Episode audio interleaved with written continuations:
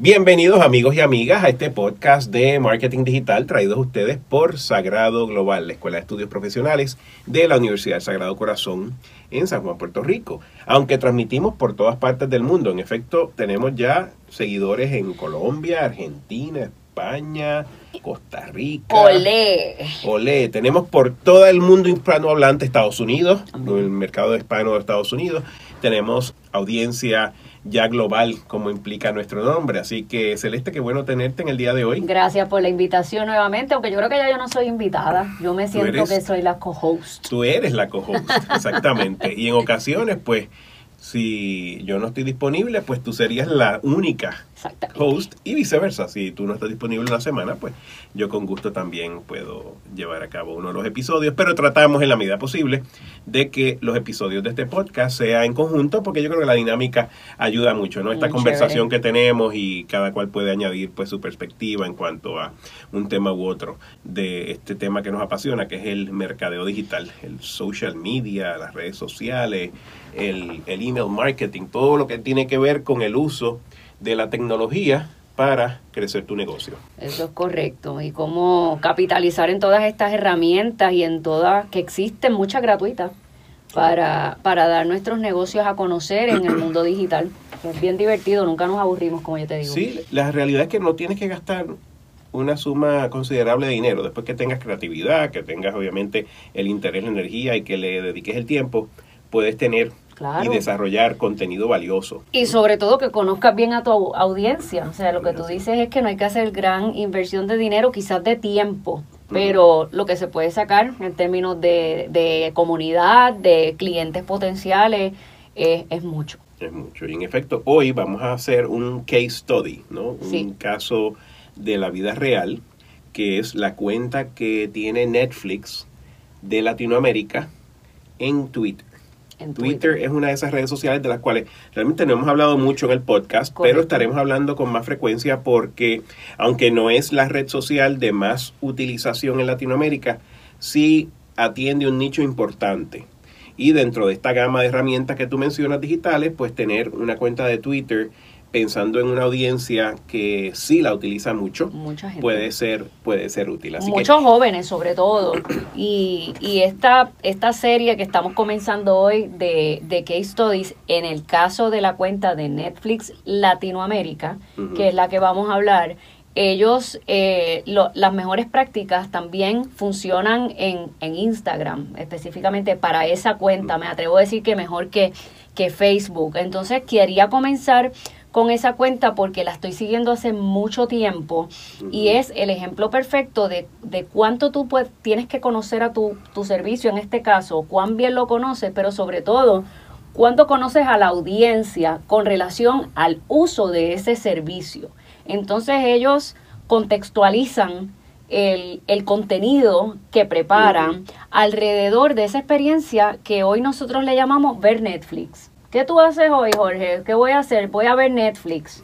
Bueno, si tú le preguntas a mis hijos, la mitad del día se la pasan viendo Netflix. Correcto. Entonces si le dedicaran el tiempo a estudiar que le dedican a Netflix, olvídate, serían... Menos Snapchat, exacto. Pero se ha convertido en, en, lo que antes era estoy viendo televisión, voy a ver una película, voy a alquilar una película, ahora eso está a nuestro alcance.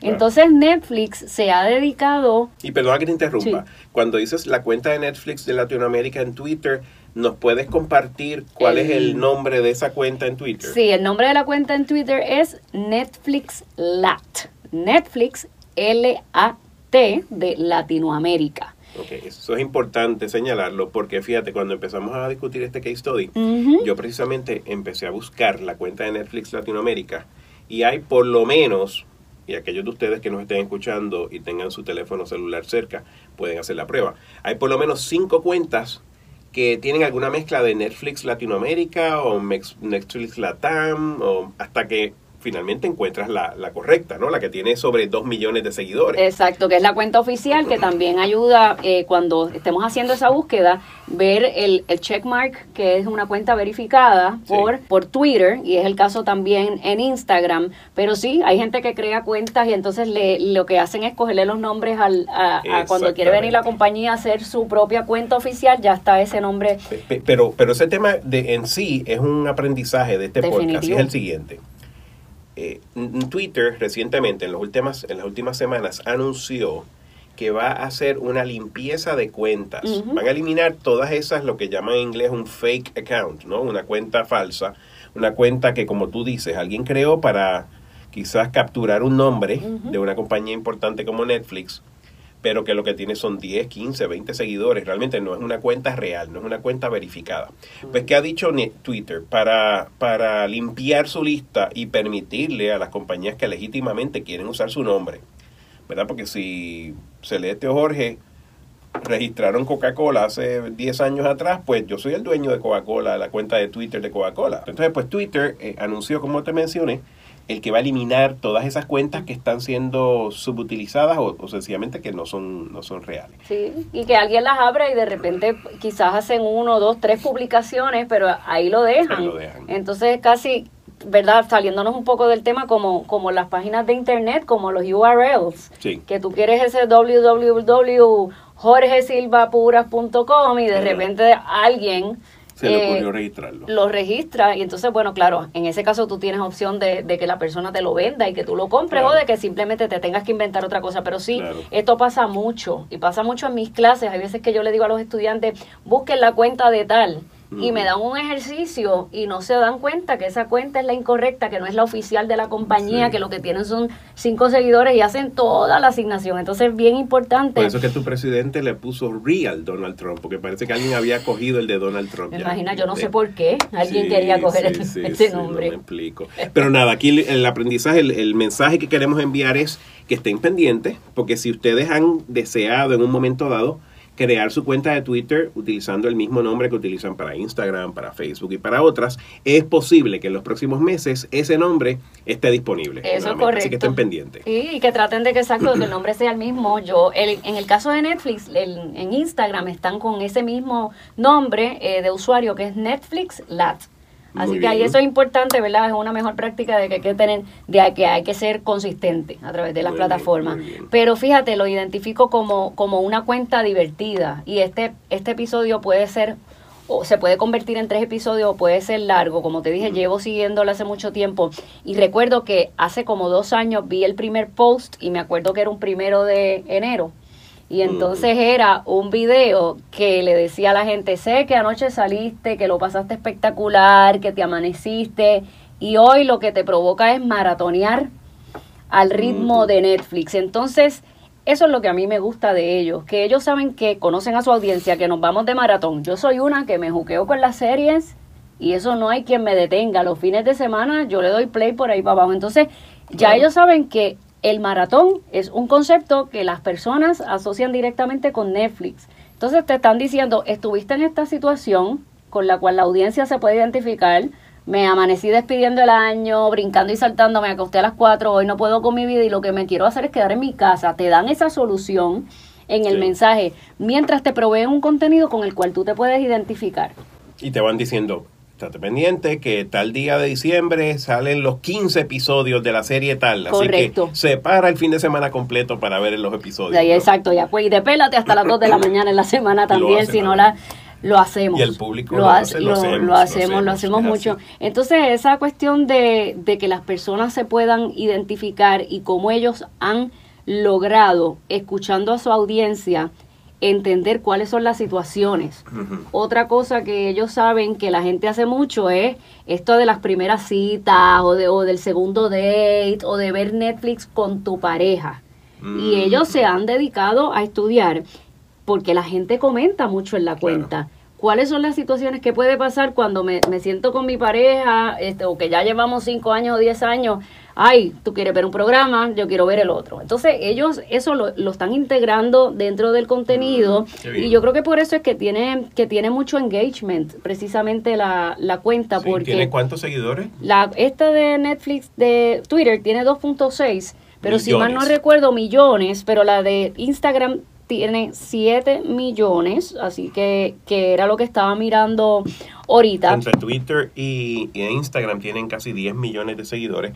Me imagino que habrá duplicidad, ¿verdad? ¿verdad? Quien, quien eh, tenga ambas. Exactamente. Pero son 10 millones de seguidores y le dan un uso excelentes, me parece, por lo que vi en, en, la página. Esa cuestión de contextualizar, y yo lo hablo también mucho en mis, en mis clases, ellos, claro, ocasionalmente te dicen, esta semana empieza tal serie, oye, lo tienen que hacer, ese es el, el negocio de ellos, pero usualmente las cosas se hacen de manera sutil.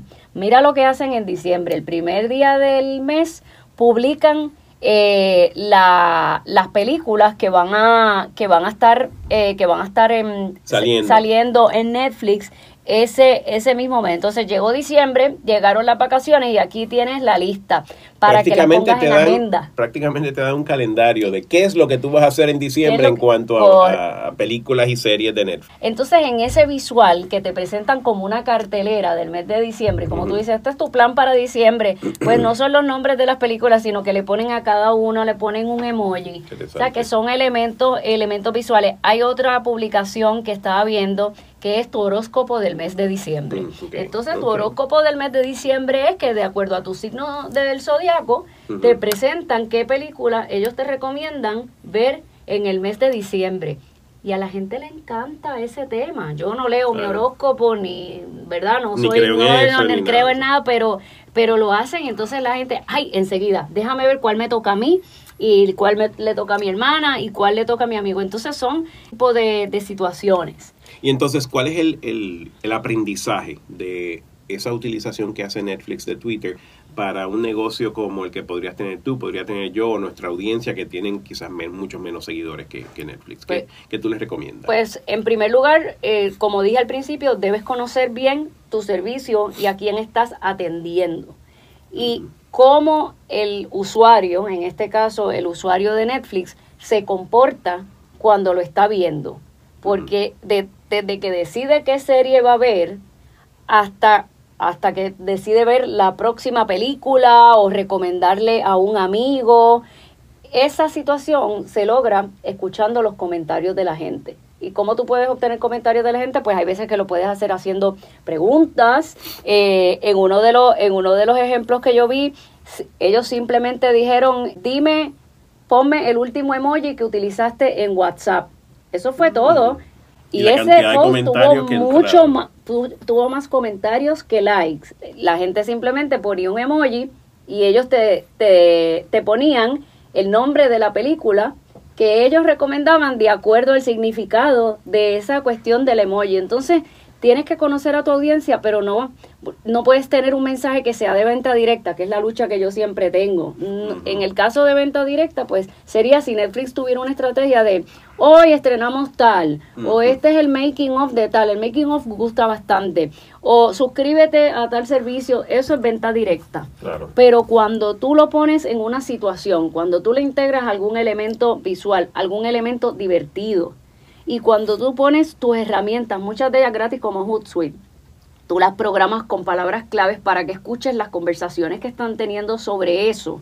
Ya ellos saben que la gente, eh, que la gente le gusta que cada episodio, eh, hay veces que dicen que 22 minutos es muy poco, pero si dura 55 minutos, que es mucho. ¿Cómo ellos saben eso? Porque ellos se ponen a escuchar los comentarios de la gente de lo que habla de la serie y de ahí sacan esas situaciones para crear hablando, contenido. Me estás hablando del concepto que en inglés se llama el social listening. Correcto, ¿no? correcto. Y es cómo utilizar las herramientas, las redes sociales uh -huh. para, para entender a tu consumidor, a tu audiencia, que, que es fabuloso. Yo, mi, mi carrera inició mi carrera en, en, mercadeo inició con la compañía Procter Gamble. Ah, tuve, muchos escuela. Años, tuve muchos años con Procter Gamble y hacíamos pues el mercadeo eh, llamémosle tradicional, ¿no? Donde inclusive en ocasiones visitábamos hogares. Pues vamos a suponer que la campaña fuera por decir un, un producto, el líquido de fregar Dawn, ¿verdad? que es una marca de Procter. Pues nosotros íbamos al hogar, nos sentábamos con la ama de casa y la veíamos, la observábamos mientras ella fregaba sus platos. Correcto. Y le hacíamos una serie de preguntas, ¿no? Porque así es que tú entiendes cuáles son los, los hábitos típicos de una consumidora, qué, qué es lo que está pasando por su mente mientras está realizando una actividad. Mm. O sea, una, una, es una manera de disectar el, el inglés se llama el state of mind, ¿no? Lo que, lo que tiene la persona en su mente en el momento que está usando tu producto. Exactamente. Y esto lo que te hace es que te te amplía exponencialmente la capacidad de leer, escuchar, saber, entender lo que tu cliente está pensando o está a lo que le está reaccionando positivamente. Y la idea es entenderlo suficiente porque como en el caso de las redes sociales, el elemento de la interacción o del engagement es tan importante, cuando tú le hablas a la gente o le expones estas situaciones, eh, me acosté a dormir, me arropé y se me quedó el control remoto eh, debajo del televisor. ¿Quién se va a levantar a buscarlo? O sea, es cuando la gente se relaciona con eso, eh, la probabilidad de que entren en esa conversación es mucho mayor. Por lo tanto, no es lo mismo decir, estoy fregando, estoy fregando, que tú, en ese caso, te ibas a las casas de las personas y podías observar todo lo que estaba en esa actividad que estaba haciendo esta persona. Si te ibas a la tienda, veías entonces en el momento que tomaba la decisión de comprar el producto. y yo he escuchado de marcas X, de productos que, que y lo he visto en las redes sociales, que, que, esa marca yo espero que esté pendiente. Hay como un discurso de que hay una marca que, que la, el handy wipe y que la esponja como que coge un olor más fuerte. Entonces, son son situaciones que nosotros tenemos que escuchar a través del, de utilizando el, el social listening eh, y herramientas que en muchos casos son gratuitas, como Hootsuite, para, para ver qué es lo que está, qué oportunidades nosotros podemos identificar para crear contenido. Es el famoso, en inglés le llaman el Consumer Insight. Ahí está, exactamente. Y el, y el consumidor, o sea, el, eh, pecamos mucho de no desarrollar contenido pensando en el consumidor. Eh, pensamos que el contenido lo hacemos pensando en nosotros, en nuestra marca, y, tenemos que pensar en esa, en esa otra persona, que es quien compra nuestro producto y con quien vamos a tener una relación.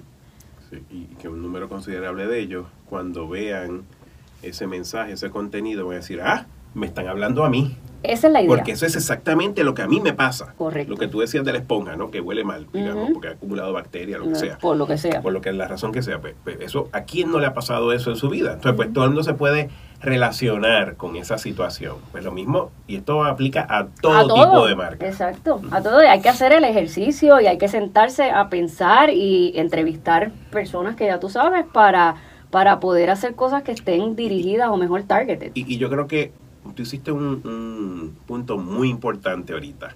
Hablaste de la diferencia entre un comentario y un like, ¿no? Porque de lo que estamos hablando aquí, principalmente se beneficia de los comentarios. Es bueno que te den muchísimos likes, claro, a quien no le gusta, pero realmente lo que tú quieres promover es el comentario, la interacción un comentario vale mucho más que un like. en muchos sentidos, ¿no? Desde métricas hasta lo que las redes sociales entienden que le van a dar más prominencia. Hay muchísimo, y podemos entrar un, un episodio completo sobre este tema. Pero es importante, el, punto clave es que es importante que tú propicies ese comentario. Me gustó mucho el comentario que hiciste de los emojis. Sí. ¿Verdad? Ah. Porque esa pregunta, ¿cuál es el emoji que más el último que has utilizado, el más reciente que has utilizado? No hay otra manera de contestar eso que no sea con un comentario donde tú inclusive vas a poner el emoji. Entonces, pues, es una manera interesante de provocar esa discusión. Claro, entonces pueden, eh, contestaba Netflix dando una sugerencia. Si era una corona de un rey, ellos ponían, pues, The Crown, por, por dar un ejemplo. Pero ahí hay una posibilidad de que siga la conversación. Claramente ellos tienen, ¿verdad? Tienen millones de de seguidores y tienen personas respondiendo. Eh, pero esto, esto funciona para cuentas de 500 personas, de 1000 personas. La cuestión es estrategia al momento de crear el contenido, cosa que no logra la cuenta de Estados Unidos, porque yo la he visto y no es lo mismo. Esto es esto es fun, para mí esto es divertido, la cuenta de ellos en ocasiones. definitivamente la persona que está manejando la cuenta de Netflix para Latinoamérica sabe lo que está haciendo. Exactamente. Eh, y me imagino que hace otras cosas, no solo se dedica a la cuenta de, Twitter, aunque con 2.5 millones de seguidores tú pensarías que tiene bastante taller pero me parece que va más allá de, Twitter, porque lo que ellos realmente no postean tan frecuentemente, ¿verdad? No. Yo creo que quizás una vez al día. O, sí, oye, y en Twitter, en Twitter, en, Twitter pueden publicar quizás tres, cuatro veces, ponle un promedio de dos a tres veces. Que en Twitter eso es poco. En Twitter, ¿verdad? Por lo que uno escucha de que los mensajes, el, la vida de un mensaje en Twitter es es muy corta, o sea que lo que están haciendo, si no es con esa frecuencia, o sea, si con baja frecuencia le está dando resultado en términos de engagement, como te digo, cuando son situaciones, el engagement automáticamente es mucho, mucho mayor. Sí, ellos definitivamente están enfocados en calidad más que cantidad. Sí. Es un buen, también es una buena, un buen mensaje para nuestra audiencia.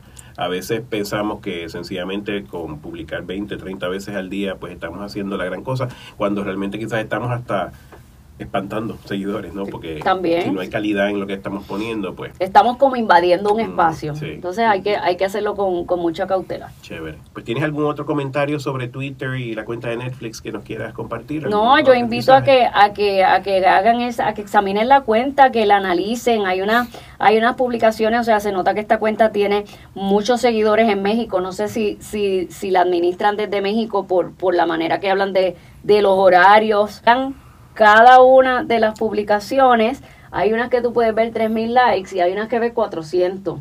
Y yo creo que eso te puede dar mucha información. Nos tenemos que tomar el tiempo de ver cuál es la diferencia, cuáles fueron los elementos visuales, cuáles fueron los elementos de texto, eh, si utilizaron GIFs, si utilizaron emojis, cuáles, qué piensan que fue lo que funcionó. fíjate, lo curioso es que a diferencia de lo que uno pensaría, ¿verdad? Que los posts que tienen fotografías o videos o GIFs son siempre los que más reacciones tienen. No necesariamente, a veces hay, hay unos que lo único que tienen es una línea, una línea de texto, pero la línea está tan directamente al punto, tan directamente relacionada a la audiencia que le da muchísimo más. Que tú te identificas, claro que sí. Mira este que dice, siempre hay películas favoritas, pero a veces, pero a veces tenemos películas favoritas de acuerdo al mood. Eso es un, un tweet que no tiene video, que no tiene ningún tipo de imagen, es puro texto y un emoji al final.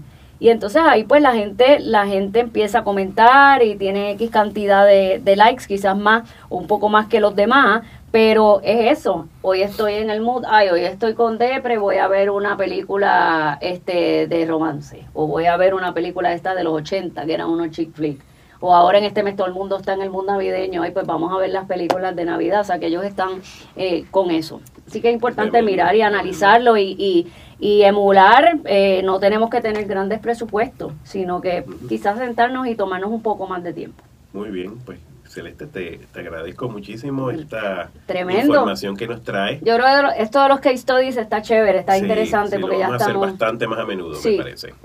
¿Y, ¿Y, tienes alguna sugerencia para nuestra audiencia en cuanto a cursos que puedan tomar relacionados a este tema? Claro que sí, hay un curso que es de Social Listening y Community Management, precisamente, en el cual se, se examinan las herramientas que están disponibles para escuchar, para ver cuándo taguean a tu negocio o cuándo están hablando. En este caso, estoy segura que Netflix debe tener una lista de keywords increíblemente larga, ¿verdad? Que, que, que van desde lo más obvio, desde películas hasta mood. Mira cómo ellos, siendo una cuenta posiblemente de México, también utilizan el, el, término en inglés. El término en inglés, entonces es, importante saber eso, de ahí también salen eh, buenas ideas. Yo creo, que el, Spanglish se está convirtiendo en el idioma universal. Es que uno va a España y todos estos términos de redes sociales, engagement es engagement, claro que sí, y, marketing, digital. Entonces, sí, eso, eso es una tendencia. Muy bien, pues, pues, para todos nuestros oyentes que quieran más información sobre ese curso de social listening o cualquier otro que ofrecemos